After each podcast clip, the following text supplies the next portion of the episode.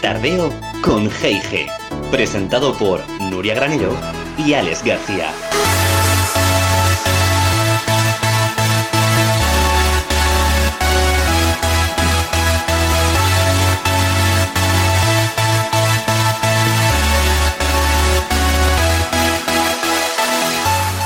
Muy buenas tardes, tardeístas. Bienvenidos una semana más a Tardeo con G&G. El que os habla es Alex García y aquí también está mi y compi Nuria Granero. Nuria, ¿qué tal estás? Hola, compi, ¿cómo estamos? Muy bien, pues estoy preparada para llevar todos los procedimientos necesarios para cumplir con una buena seguridad.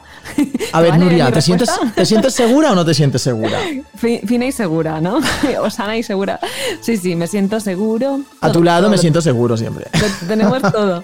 Eh, bienvenidos, bienvenidas tardeístas, bienvenidos a un ratito de buen rollismo, un ratito de, de curiosidades y un ratito hoy de mm, nuevas tecnologías, ¿no? Porque vamos a entrevistar a una persona que sabe mucho de tecnología, de seguridad, que le encanta este mundo y que, bueno, pues que siempre nos va a aportar información útil para nuestro día a día, creo yo. Y que siempre viene bien para evitar pues que nos suplanten la identidad, que nos roben dinero usurpando nuestra identidad, ¿no, Nuria? Que luego hablaremos de eso. exacto, algo que nunca viene bien, ¿no? Pues, pues no, no cuenta, no, entraba en tus planes. Así que, pues nada, antes de pasar a la entrevista, vamos a ir con un tema, un tema un tema alegre, yo creo, y creo que está siendo una revelación este año. Tacones Rojos de Sebastián Yatra. Si te apetece ver el vídeo, compi, míratelo porque es muy gracioso bailando. Me ha recordado un poco al de Ateo con el rollo de los dos bailando en vez de en un edificio señorial. No es tan controvertido. Pero bueno. Está muy de moda el ritmo así, Zetangana, Nati Peluso, ¿no? digo yo porque también ahora mm, Rosalía también está como en alguna ah, sí, melodía ¿has visto ese vídeo también? El de la fama, la canción La el Fama. De la fama. Que tiene ahí, tiene mucha amiga la letra, ¿eh? Sí, me gusta, pero exacto, la letra está guay, pero como que en la canción no acaba de ligarla bien, ¿no? Pero bueno, esto es algo muy personal.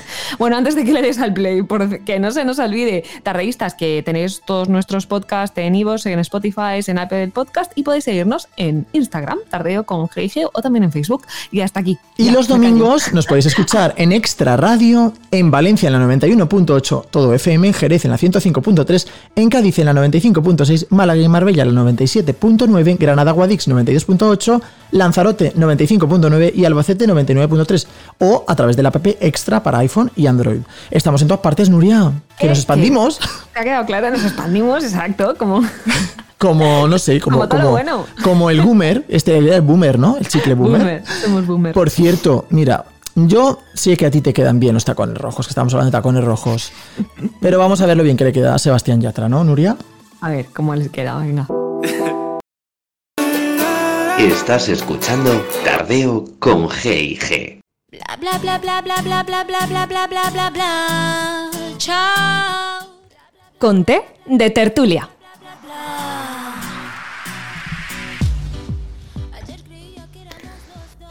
Nuestro invitado de hoy repite, hace doblete, porque eh, vuelve, vuelve a tardeo, vuelve a casa por Navidad, como el almendro.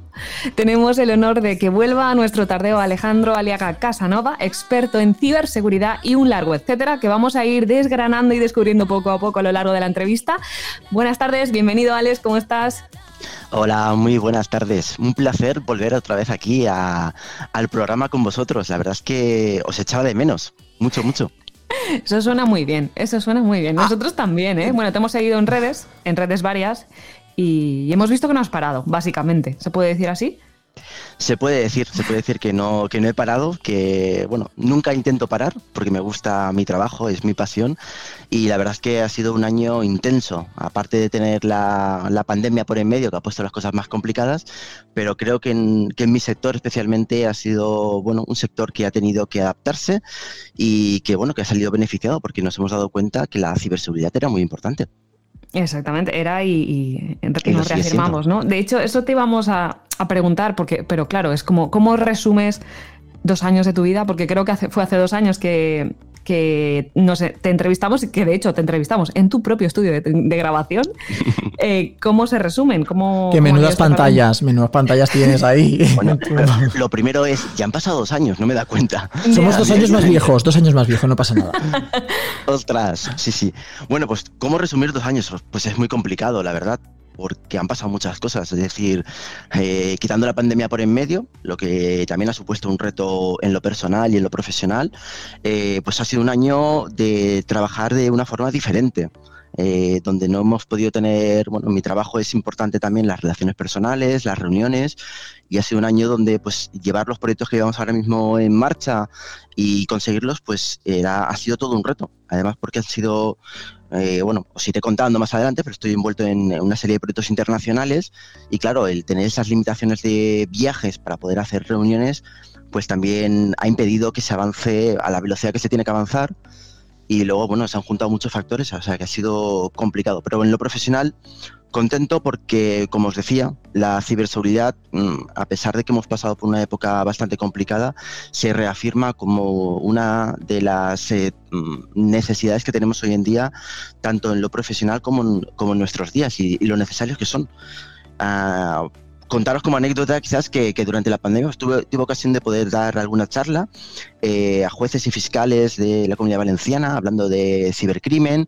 Eh, tuve ocasión de hablar también un poco de, cómo los cibercriminales habían aprovechado la pandemia para tratar de obtener un rédito económico y nos hemos dado cuenta que, bueno, ahora que estamos a finales del 2021, y mira, echando la vista atrás, eh, podemos decir que el cibercrimen se ha adaptado también a, esta- a estos nuevos tiempos, con lo cual eh, podemos hacer un resumen del 2021 con muchas cosas que han pasado en ciberseguridad y que, bueno, que marcarán nuestros próximos meses eh, y años en cuanto a las medidas de seguridad que vamos a tener que adoptar, tanto los a nivel personal como a nivel profesional. Entonces, Alex, podemos decir que la pandemia eh, ha favorecido eh, la- el cibercrimen, por decirlo de alguna forma. Y por lo que nos acabas de contar también, por lo visto, tu día a día en el ámbito laboral, ha- vamos, ha aumentado la faena un 300%, ¿no? Porque sigues encargado del SOC, ¿no? Del, en el Centro de Operaciones de Seguridad. Efectivamente, sí, sigo todavía, bueno, parece ser que soy el chico del SOC, que me he especializado en, en este tipo de tecnologías. Que no del bueno, SOC, que es otra cosa. Exacto. Bueno, creo que tendremos que explicar un poco a los oyentes qué, qué es eso del SOC, ¿no? Porque igual Exacto. suena un poco raro. Vale. SOC son las siglas de Security, Security Operations Center, ¿vale? Que es un centro de operaciones de seguridad. Para que nos entiendan todos los que nos escuchan al otro lado, pues eh, podemos imaginarlo como un sitio donde hay pues muchísimas personas con dos o tres pantallas por puesto de trabajo y al final hay un video wall grandísimo donde hay gráficos que van líneas de un sitio a otro indicando como que son los ataques. Bueno, básicamente, ¿qué es lo que hace un SOC? Un SOC es eh, el, como si fuese una especie de call center donde hay gente que está trabajando en 24/7 pero que su función es monitorizar y vigilar los activos que tienen las empresas. Es pasando. como, como los controladores aéreos, ¿no? Que ven los aviones pasar, pues estos ven las comunicaciones pasar a lo mejor, que no estén hackeadas, algo así. No. Exacto, sería un buen ejemplo. Sí, muy bien. Sería un buen ejemplo. Seríamos como los controladores de lo que está pasando en, en las empresas. Nosotros vemos, en vez de ver aviones, lo que vemos son líneas de código que, bueno, realmente los operadores no lo interpretan. Hay una, una serie de aplicaciones que, eh, en base a una serie de patrones, unos, unos indicadores de compromiso, que es como se llaman, eh, detectan anomalías en ese tráfico o en el comportamiento de los dispositivos y lanzan unas alarmas que puede ser un indicio de un posible ataque. Entonces, eh, los equipos de monitorización no solamente deberían determinar si es un falso positivo o un verdadero positivo, sino que además eh, deberían reaccionar de forma rápida y contundente para mitigar ese ataque. Parece Vale. todo muy, muy complicado. Así como lo explicas, eh, o sea, en el fondo sois vig- vigilantes, ¿no? De la seguridad de, pues, de, de empresas, ¿no? De, de los datos eh, que se manejan, ¿no? A través del ciberespacio, ¿no? Y, sobre todo tenéis que estar las 20, o sea, en el momento que, que es- que entras, ¿no? A, a trabajar pues en ese puesto, tienes que estar ahí con todas las alertas puestas, observando todo, ¿no? Porque a la mínima puede saltar las alarmas.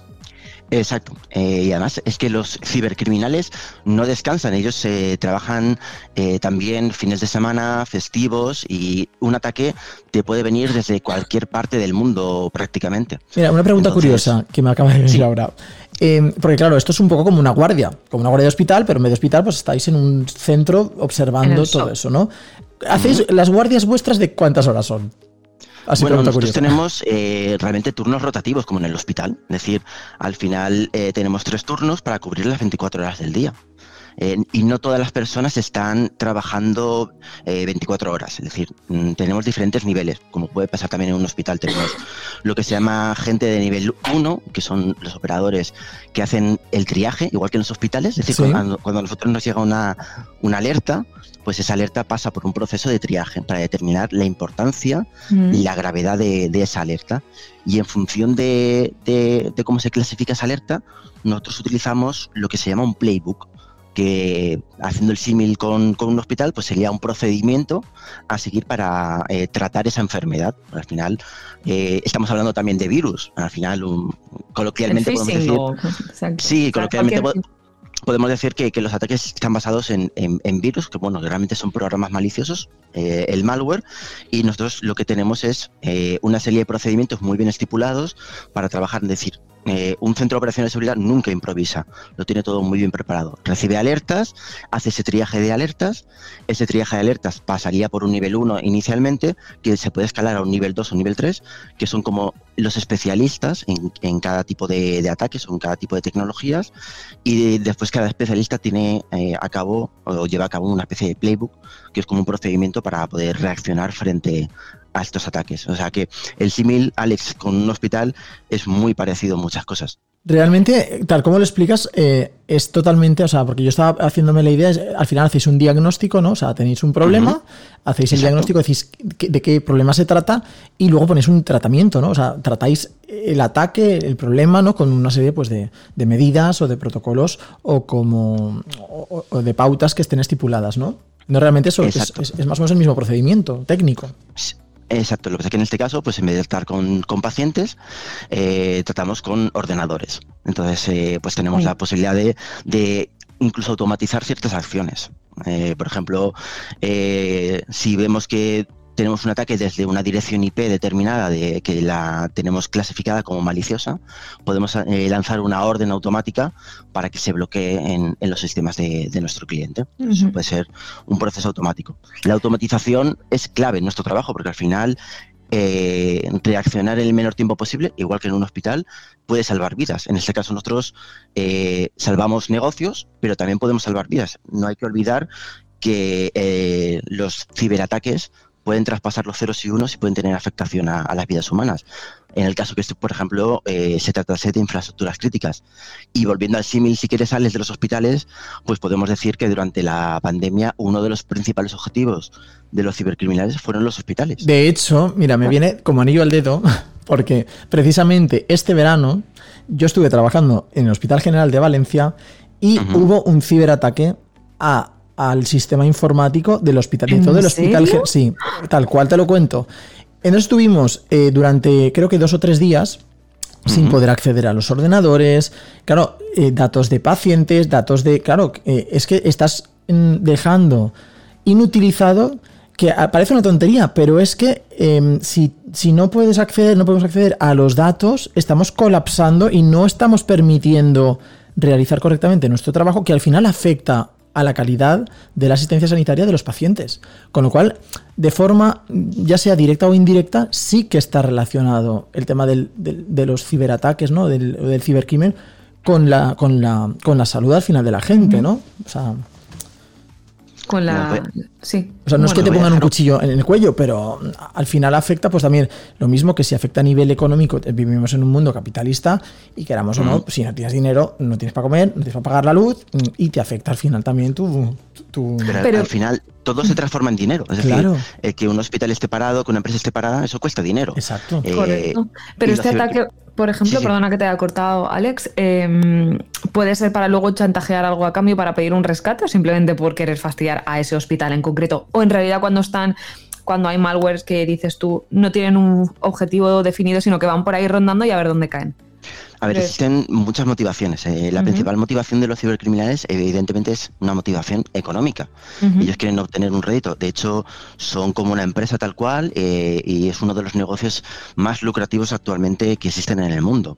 Eh, como os comentaba, por ejemplo, el ransomware, que os sonará esta palabra, que es el software malicioso que encripta los datos para pedir un, un rescate por la información que ha cifrado, Mm, ¿vale? Que es un tipo pues- de extorsión digital. Es el negocio más rentable para los cibercriminales.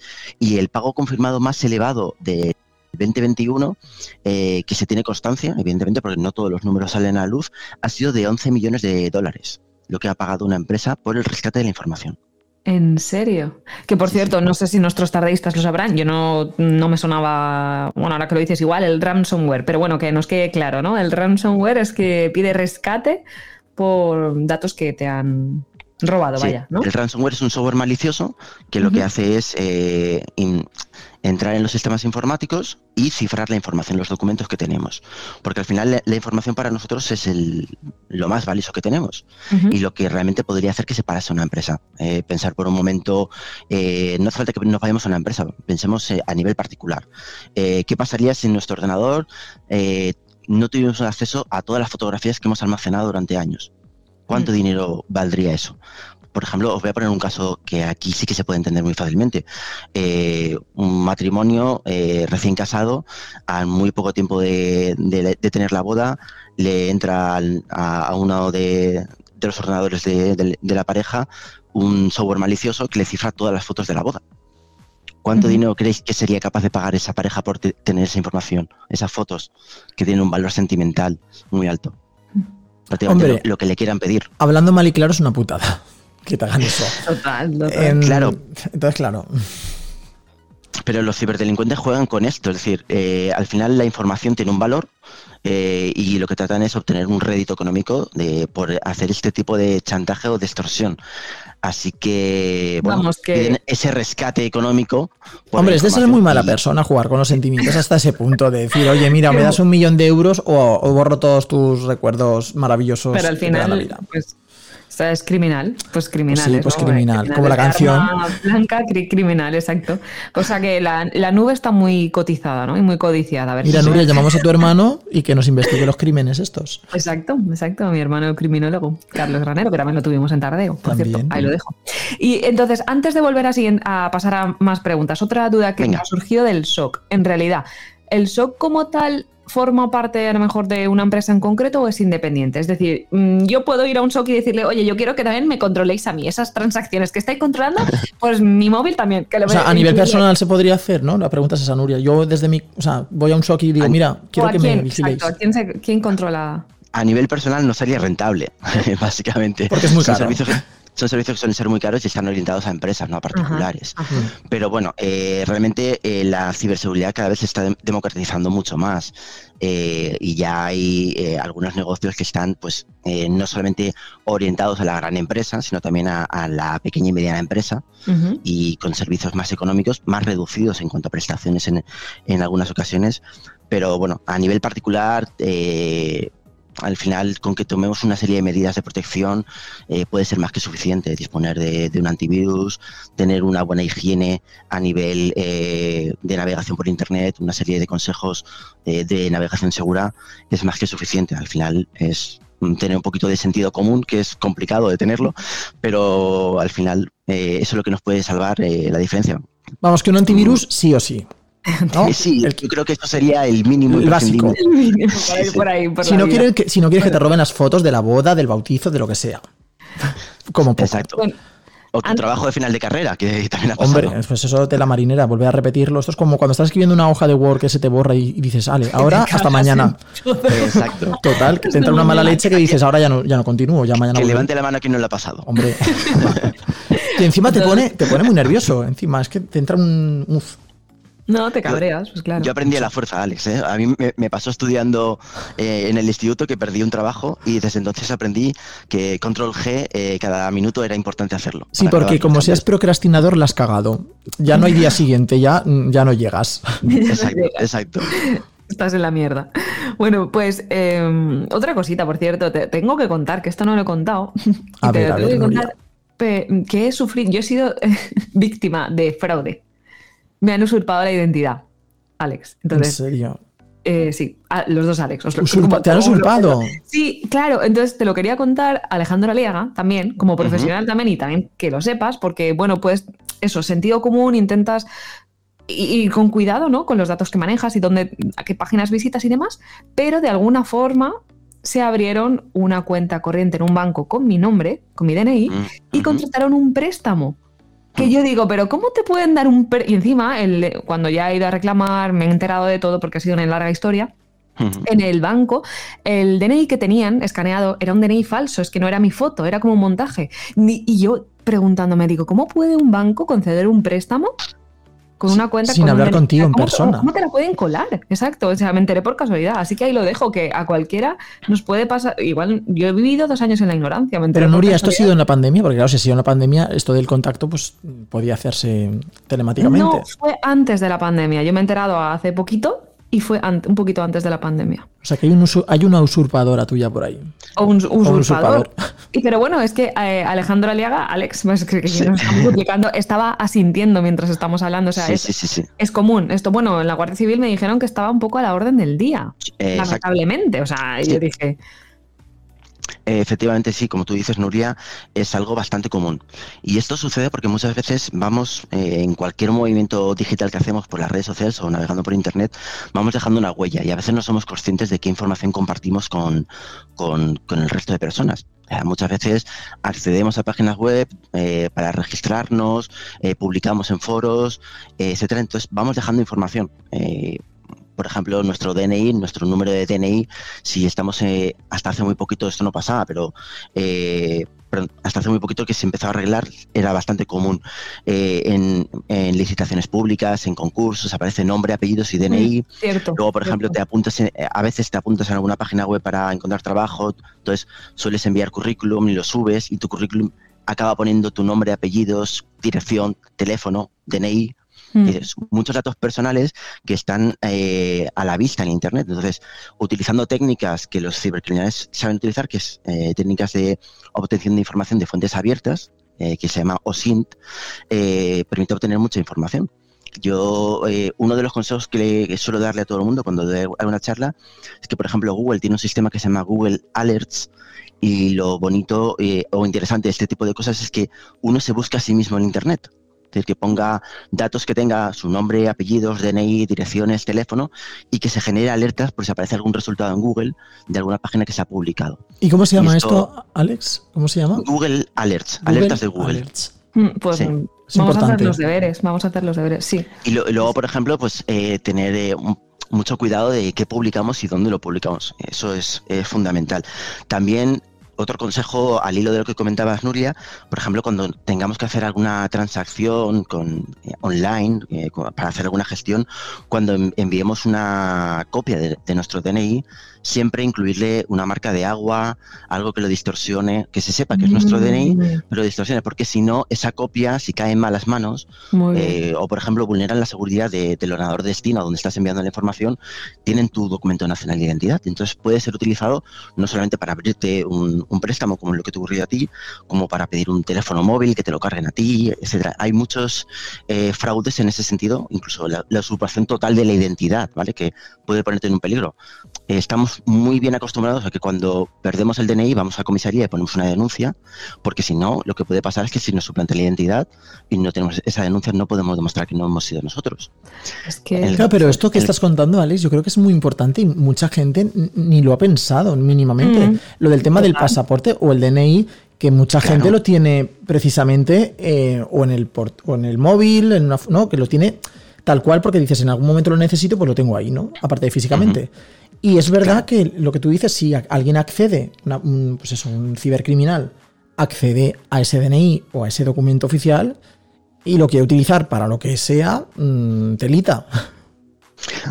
La verdad es que te ponen en serios aprietos porque, bueno, eh, una vez han suplantado tu identidad tienes que demostrar que tú no has sido, eh, tienes que poner una denuncia y al final pues a nadie le gusta pasar por ese mal trago eh, de todo lo que supone y, y no siempre es fácil desenredar eh, una estafa de este estilo. O sea, a veces te puede llevar meses o incluso Claro. bastante tiempo. La pérdida, bueno, la pérdida de tiempo también que te genera a ti, el, el- el Claro. estar ahí en ese problema, en ese embrollo. Justo, Exacto, justo. exacto.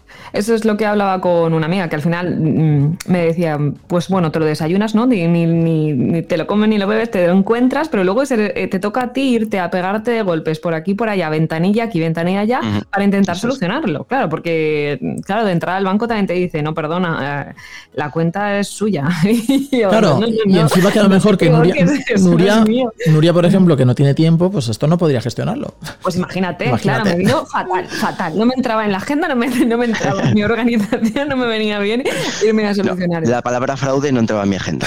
No, no, pero apareció de repente el fraude, así, así como que cosa. Entonces, bueno, como somos adaptables ¿no? y nos podemos eh, replanificar, pues es lo que tocó. Es que esto de vivir en la sociedad de la información, de la mega información, y en la sociedad esta rápida en la que vivimos, no puede ser.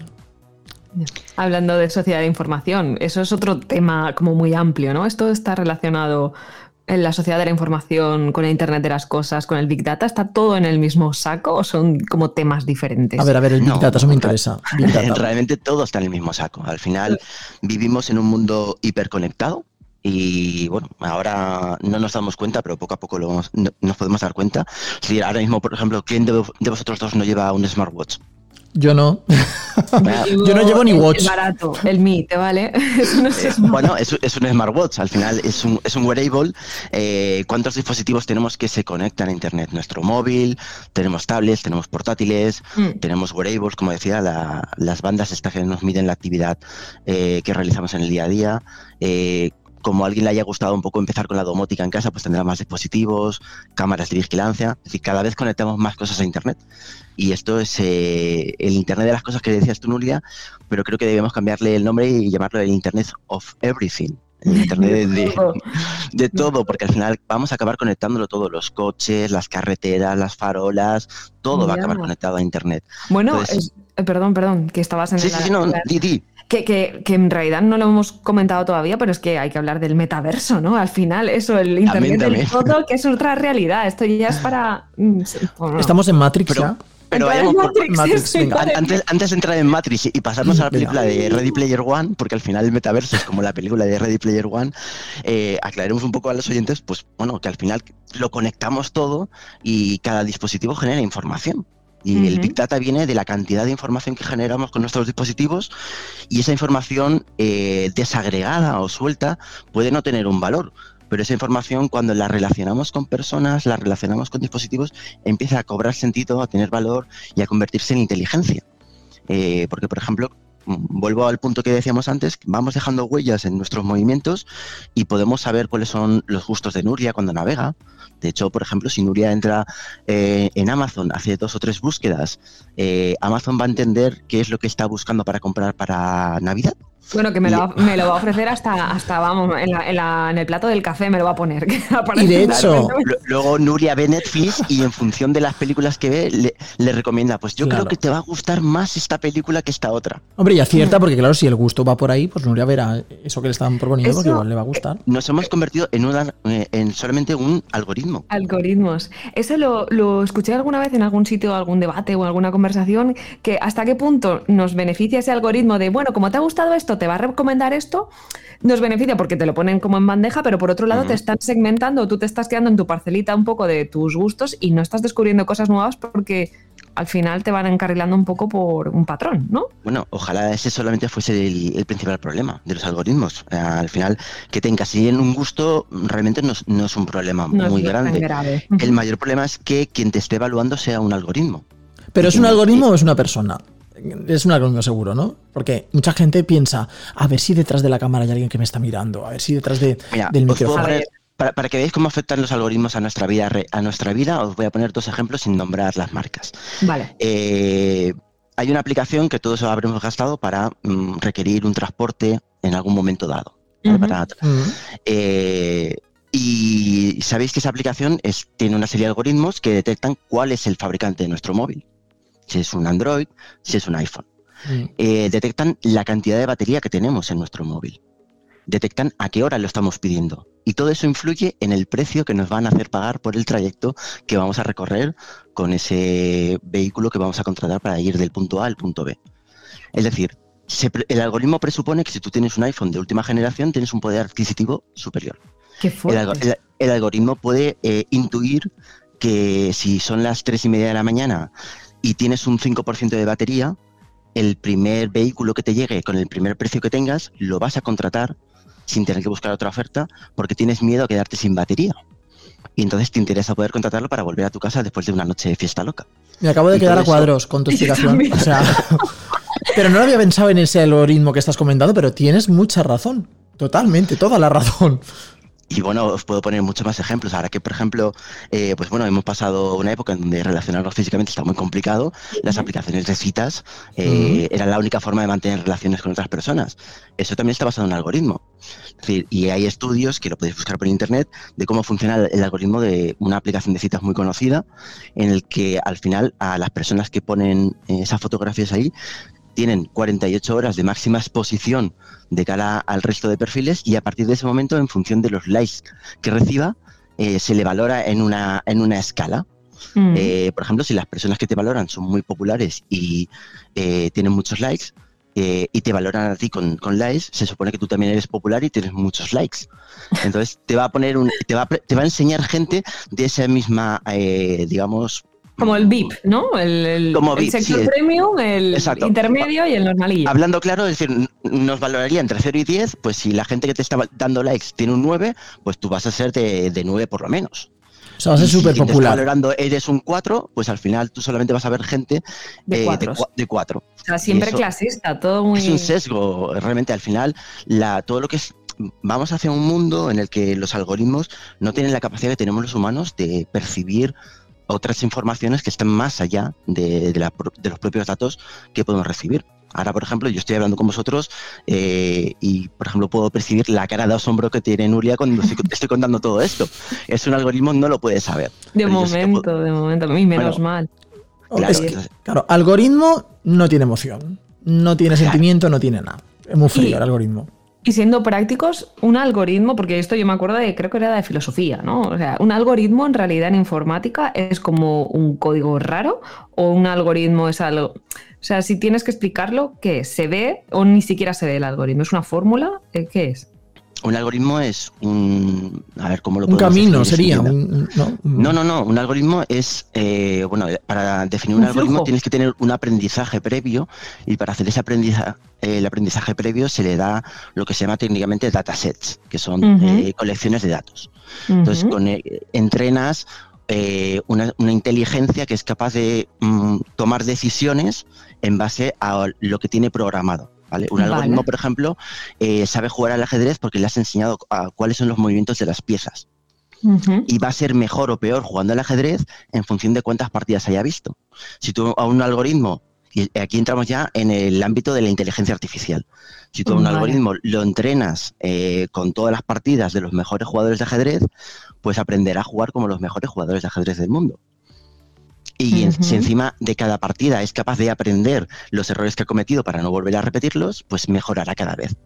Pero los algoritmos tienen ese- esos sesgos que no tienen los humanos. Eh, Didi, que tienen esos sesgos porque, porque quien lo está programando al final es un humano. ¿No? O sea, el, alg- el algoritmo puede hacer lo que yo le diga que haga, ¿no? Y que porque no tienen- a jugar sí, un, pro- ajedrez. un programa informático, al fin y al cabo, hace lo que tú le programes. Pero si nos vamos hacia una inteligencia artificial, puede tener capacidad de pensar independiente y de aprender. Buah. De todas maneras, Claro, es que también. aquí entramos ya en, en cosas muy...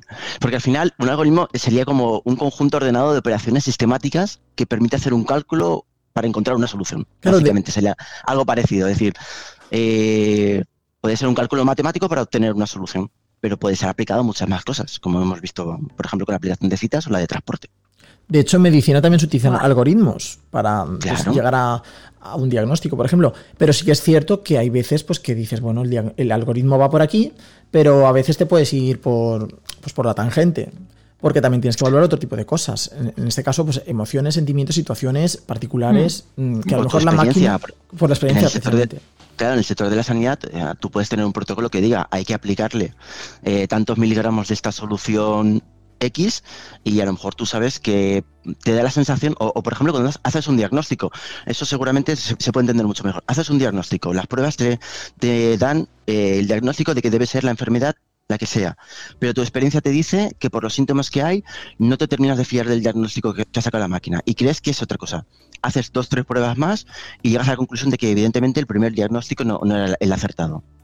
Eso solamente te lo da tu intuición y tu experiencia profesional en base a muchos años.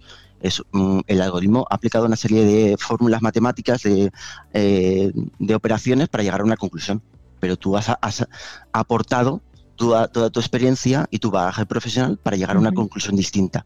Ahí, ahí está la diferencia entre tener un algoritmo que no es capaz de aprender y, de- y a partir de que un algoritmo aprende y mejora con el tiempo, entraríamos en el campo de la inteligencia artificial. Que eso ya da mucho miedo. Boom. Sí, la verdad que sí. Es útil, pero a la vez también da miedo. Pues como todo, ¿no? Lo, lo útil que es Internet en general para todo, pero que también hay que tener pues cuidado. Y volviendo un poco al cibercrimen, eh, ahora que vienen fechas señaladas, mm, es, es- o no tiene nada que ver. ¿Aumenta el cibercrimen ahora en, pues no sé, en Navidades o en épocas a lo mejor de mucha venta de pues el Black Friday y cosas así? O aumenta el Eh, ciberconsumo. o también, Eh, bueno, exacto, va ligado, ¿no? A lo mejor. Ambos dos. Es decir, eh, los cibercriminales saben que ahora eh, empezamos a hacer un mayor uso de Internet para hacer las compras online. Entonces ellos inventan nuevas campañas y focalizan sus ataques en todo lo que esté relacionado con las compras online. Entonces, ¿cuál es la- el mayor vector de entrada que utilizan los cibercriminales? Evidentemente, el correo electrónico, con técnicas de phishing suplantando la identidad de eh, compañías o eh, como pueden ser Amazon o como pueden ser grandes eh, superficies comerciales, para tratar de engañar al usuario y que haga clic en un enlace malicioso que le lleve a una página web donde o bien le instalen un software malicioso o bien eh, puedan recopilar datos de usuarios y contraseñas que pueden ser utilizados. Entonces, mucho cuidado. en estos momentos de, consumo, lo primero, evidentemente, descuidar de, de prácticamente todo, es decir, no fiarnos de todos los enlaces que nos llegan. No hay ofertas súper mágicas de que todo de repente ha dejado de valer algo 80 y vale 4. ¿vale? Entonces eh, hay que desconfiar un poco sobre eso y siempre comprobar eh, los enlaces que hay. No ser un poquito desconfiado y preguntarse realmente si esto realmente viene eh, del origen que, que pretendemos. Y desconfiar, nos podemos fijar. Sí, sí. desconfiar sobre todo también de los enhorabuena, te ha tocado un iPhone mm, 12, por ejemplo, ¿no? Clica en este enlace. supuesto, ¿qui- qui- Total. ¿quién, quién regala hoy en día ese tipo de cosas? A mí los que más me gustan son los mensajes estos de tu paquete será entregado mañana, el paquete que no has comprado Bueno, ni has pedido. Y te pone correos como si fuera oficial. Yo soy millonario todos los días. Todos los días me llega un correo electrónico de Sí, ¿no? has ganado la lotería y te han tocado no sé cuántos millones de dólares. O eh, tu, tu familiar lejano de no sé qué te ha dejado una herencia. Digo, claro, tengo yo un familiar en Texas que me ha dejado una herencia de 200 mil dólares. Pero el problema es que, claro, la gente, por ejemplo, que la pobre gente a lo mejor que, que tiene acceso a ese correo, a lo que sea, y no sabe todas estas cosas, porque claro, esto, a ver, parece algo obvio, ¿no? Pero una persona mayor igual no tiene por qué saberlo y dice, ay, pues mira, pues voy a darle el clic. Y a lo mejor esa pobre persona, pues se queda sin ahorros, o vete tú a saber.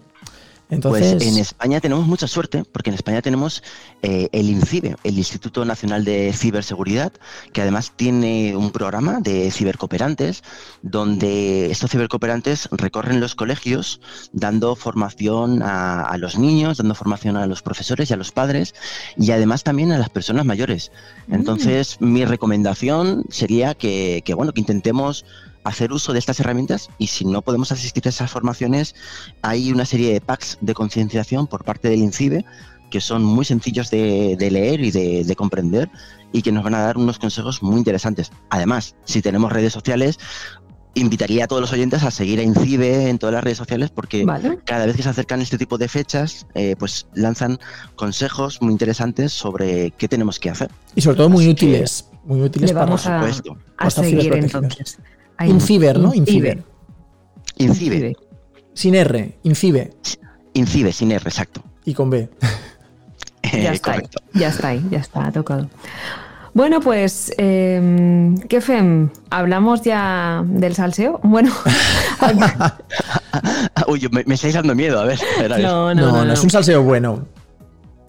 Exacto, pero sí que es verdad que, que, bueno, que no íbamos a hablar solamente de ciberseguridad, pues también queríamos saber un poco de tu vida de Willy Fogg, ¿no? Porque, pues, pasas semanas pues más fuera de casa, ¿no? Que, que en casa y vas cambiando de, de residencia o de, Cuéntanos un poco dónde, por dónde vas, dónde, dónde vas a estar, dónde te podemos encontrar, cómo es tu Bueno, día a día. pues- Eso es difícil un poco para, o sea, como que para establecerte en un sitio, echar raíces es complicado, ¿no? ¿O qué? A ver, mi, profesión es muy exigente eh, y además eh, cuando ya estás en, en algunos niveles con algunos proyectos grandes, eh, pues empiezas a tener cierta movilidad.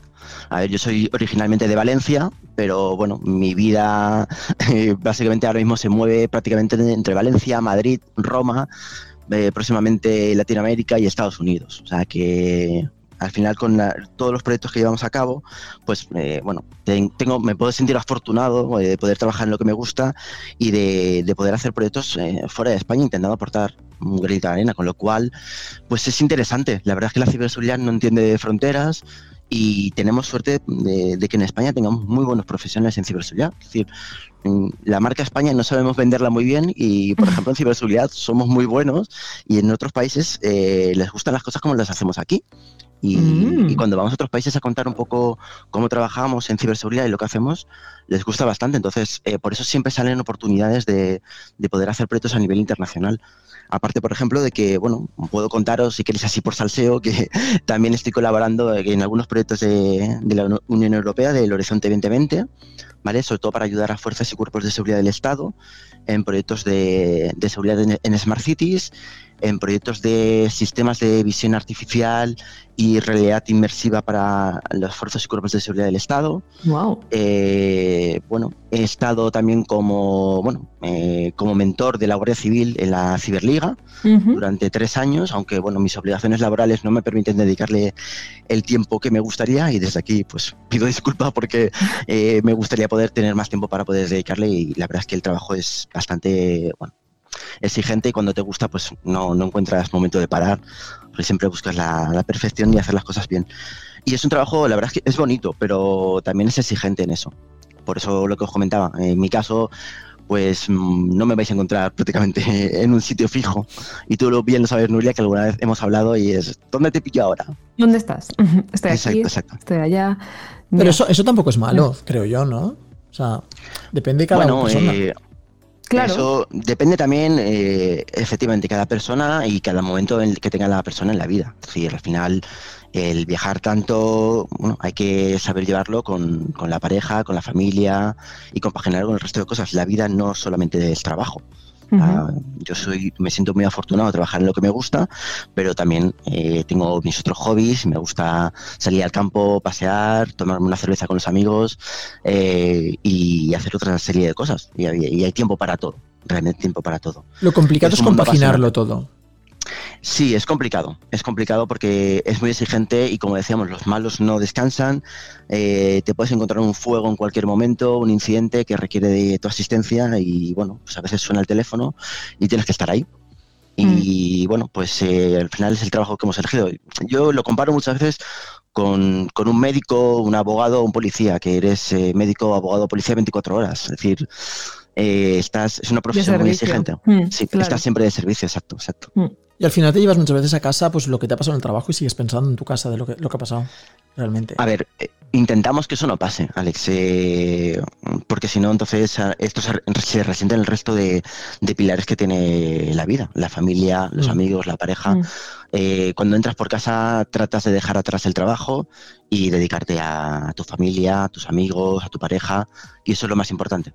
O sea, tenemos que tener también, por la salud de, de todos, es un Salud trabajo mental, sí. Exacto, e- es un trabajo que no requiere un esfuerzo físico, pero es un, un esfuerzo mental muy importante y hay que saber desconectar porque si no al final no rindes y, y este trabajo tienes que tener la mente muy abierta, una visión de 360 grados, eh, capacidad de ver más allá y fuera de la caja y si no tienes la mente despejada y libre no vas a poder hacer bien tu trabajo, entonces es obligatorio desconectar y es necesario desconectar.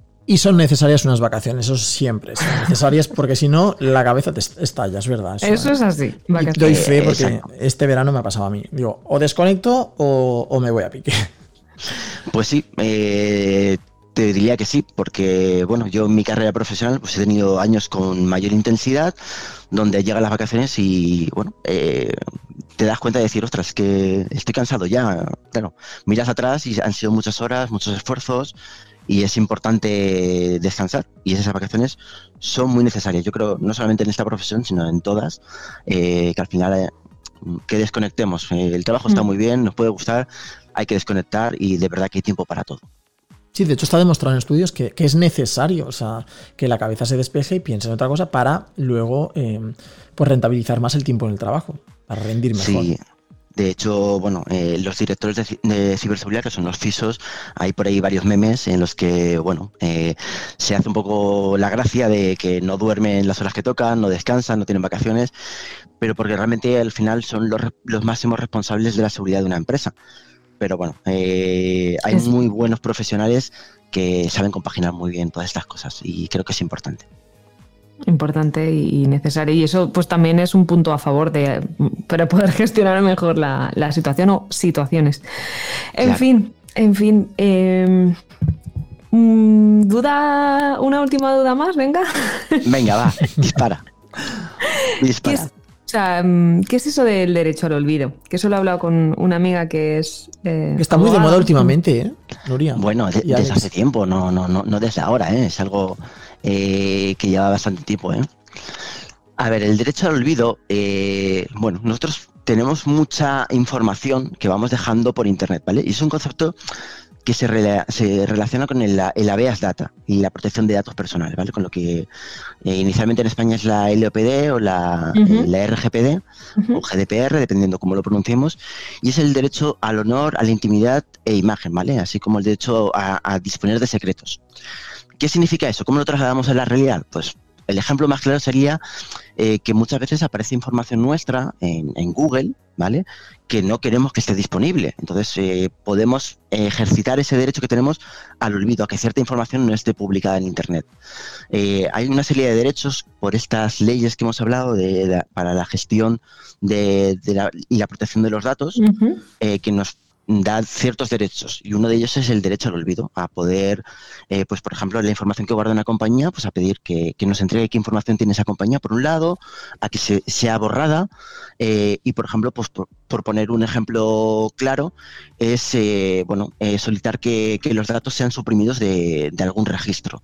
¿Vale? En el caso de Google, nosotros si aparece un resultado nuestro en Google que no queremos que aparezca, por ejemplo, eh, muchas de las multas que aparecen eh, salen publicadas en el Boletín Oficial del Estado o en los boletines de, de las comunidades autónomas y no sé, pues imagínate has salido a hacer una eh, torra al campo y te han puesto una multa porque ese día no se podía hacer una torra, ¿vale? Pero te han multado porque tú no lo sabías, ¿vale? Entonces aparece ahí, fulanito de tal, con DNI y tal, se le multó el día no sé cuántos por hacer fuego en el campo y tal. Y eso aparece en Google.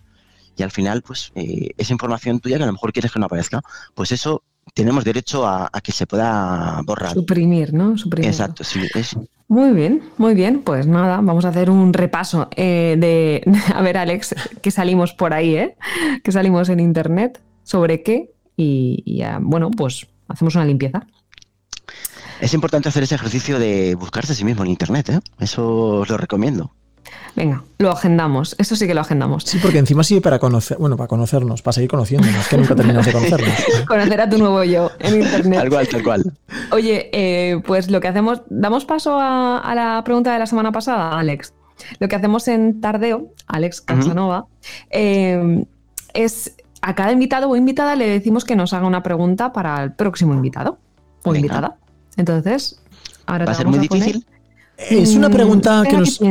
Alice nos hizo una pregunta Ah, sí, un poco, em, iba a decir, filosófica, tirando más a, a la antropología y al futuro. Sí, filosófica. Pero es- no, no- no es complicada. Es un poquito no. filosófica. Y dice así la pregunta. A ver, ¿cómo ves el planeta, la humanidad en 50 años?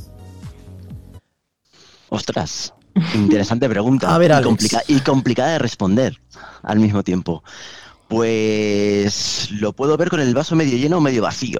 Pero como Mm. voy a ser optimista hoy, lo voy a ver como medio lleno. Vamos a pensar que después de todo lo que nos ha pasado, eh, dentro de 50 años eh, habremos aprendido a respetar nuestro planeta y a respetarnos a nosotros mismos. Pero por el camino quizás eh, tengamos que sufrir un poco. pero quiero pensar que la humanidad va a ser inteligente y va a aprender a respetar lo que le rodea y va a aprender a respetar no solamente la parte del planeta Tierra, que es lo que nos permite vivir aquí, sino también a las personas que nos rodean. Y yo quisiera pensar que vamos a ser mejores personas. Así que quiero ser positivo. Yo creo que bastante negatividad hemos tenido en el último año, en los últimos dos años, y que voy a ser positivo. Voy a, lanzar ese mensaje de creo que vamos a ser mejores, vamos a aprender a convivir mejor con nuestro planeta Tierra y con las personas que tenemos, y vamos a tener un, planeta mucho más sostenible, donde nos vamos a relacionar todos, nos vamos a respetar mucho más y va a ser una vida mucho más plena. Pues yo pienso como tú. Sí, me vaso medio lleno y, al final, eh, ¿cómo es eso, no? Sé el cambio que quieres ver en el mundo, pues todos podemos aportar algo y... De hecho, sobre todo el respeto, es tan importante el respeto. Y hay tantas. A, diario, yo creo que ves tanta falta de respeto, a veces más, más grande, a veces más pequeña, pero. Y cuando vas siendo consciente de esas pequeñas o grandes faltas de respeto, dice, pero si esto lo quitáramos y empezáramos a respetar a la otra persona, a respetar al medio ambiente, a, respetar, o sea, a respetar en general, yo creo que todos viviríamos mejor. Y a quitarnos un poquito de egoísmo que todos tenemos en algún momento, ¿no? Y decir, lo que estoy haciendo igual está repercutiendo para mal en otra persona, en otra cosa, pues voy a intentar no hacerlo. A ver qué pasa. Así es. Así es.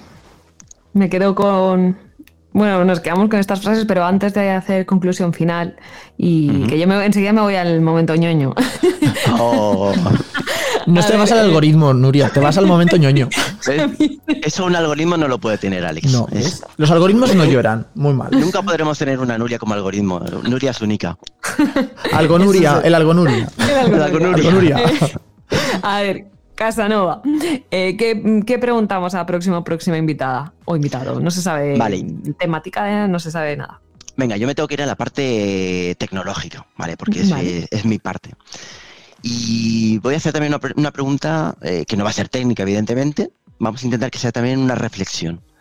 Eh, ¿Cómo crees que la tecnología influye en tu día a día? Y si crees que influye de forma positiva o negativa. Y además añado, ¿crees que tienes una dependencia de la tecnología? Ahí lo dejo. Mm, esto también depende de la contestación, veremos a ver el nivel de optimismo o pesimismo. o de estrés, de estrés. O de estrés, sí. Pero mira, la última pregunta es muy interesante que has hecho. El nivel de dependencia. Mm. Sí, tenemos eh, pensarlo seriamente. Yo, yo soy consciente de que tenemos una dependencia de tecnología y además esto daría para hablar otro día. ¿eh? Es decir, las aplicaciones que nos rodean y cómo las utilizamos están creadas para generarnos esa dependencia. ¿eh? Sí, sí, total. De hecho, te, venden una necesidad que quizás no tenías, pero te la dicen. No, es que esta aplicación te permite hacer esto. Ya, pero es que no hace Es que no tengo, no tengo que hacer. Y de hecho, eh, si a lo mejor te dejas un día el teléfono en casa, no, olvidado y no contestas a los WhatsApp que te van mandando durante horas. La gente piensa, se ha muerto. Eres feliz, pero la gente piensa que te has muerto o que te ha pasado algo. O que le estás haciendo ghosting. O que le ¿Cómo? Ghosting. ¿Ghosting? ¿Ghosting? ¿Cómo ghost? Sí, sí, ghosting, ghosting. Sí, sí, sí. yo estoy muy Un obsoleto. muy usado últimamente, sí, sí. Pero me estoy quedando viejo. En el entorno citas, creo, entorno dates. Bueno, en, todos los niveles, creo yo, ya. ¿eh? sí, ya se ha implantado. Madre mía. Sí, sí, Yo creo que dentro de poco en la escuela tendrá que haber una asignatura que sea Mm, nuevas tecnologías. ¿No? Eh, términos y palabras relacionadas con la tecnología, sí, sí, tal cual. No, pero tú lo has dicho, Alex, una cosa muy interesante y es que la educación en tecnología es importante, pero no desde el punto de vista del manejo de la tecnología, sino de, la ética de la tecnología. Al mm. final, eh, aprender a manejar, a manejar una aplicación de ofimática o aprender... No, no, tenemos que aprender a convivir con la tecnología. Y administrarla a lo mejor. Y administrar la tecnología. Y a usarla bien, sobre todo. Claro, eh, esto es como todo. Es decir, ¿la tecnología es buena o mala? Pues te hago la misma pregunta con un cuchillo. ¿El cuchillo es bueno o malo? Bueno, pues el cuchillo me sirve, me, sirve para, cortar el jamón que está tan rico y me lo como, y también me sirve para cuchillar a alguien. Pero el, cuchillo es malo, no. Eh, ¿El Internet es malo? Pues no, no es una herramienta que se creó para ser mala. ¿Tiene usos maliciosos? Sí, podemos decir que, que mal usada puede tener unos usos eh, maliciosos.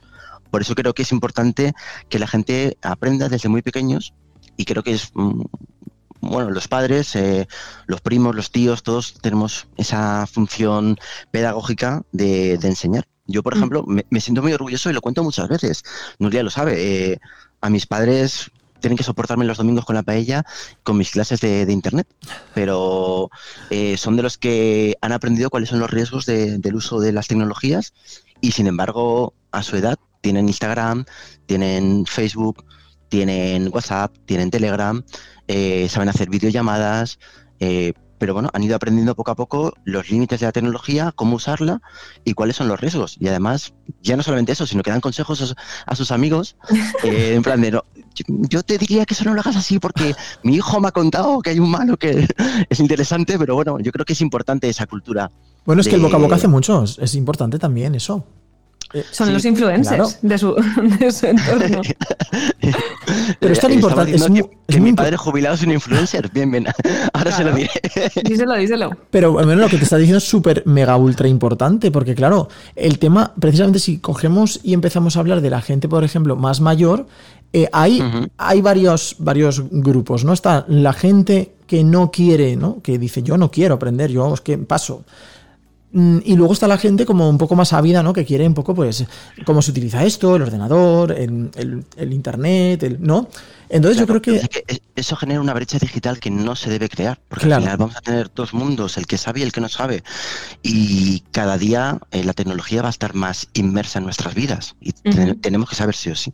Por eso hay que, hay que enseñar, o sea, yo creo que la, la edad es lo de menos, ¿no? Pues aunque Exacto. tenga 50, 80, 100, si la cabeza la tiene en su sitio, pues puede aprender igual que una persona que tiene 20. La cuestión es la, eh, pues lo que la persona quiera realmente. Si quiere aprender, aprenderá. Y si no quiere aprender, pues no aprenderá. Pero luego también, si no quieres aprender, no te quejes de que, ay, no puedo usar esto, no puedo usar lo otro. O sea, y luego también hay gente que para enseñar no tiene paciencia, eso también es verdad, ¿no? O sea, hay que tener buenos profesores y Primero yo. alumnos.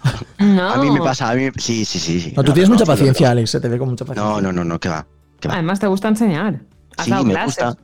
Sí, sí, he dado clases, he estado en másters en la universidad, eh, pero no siempre tengo paciencia, ¿eh? eso va por días, pero bueno, sí, sí, me gusta, pero a veces con la gente que tienes más cercana cuesta más, ¿eh? Con Eso mis sí. padres a veces es en plan de, pues búscatelo tú en internet, que ya estoy hasta narices. Apáñate, ¿vale? Apáñate.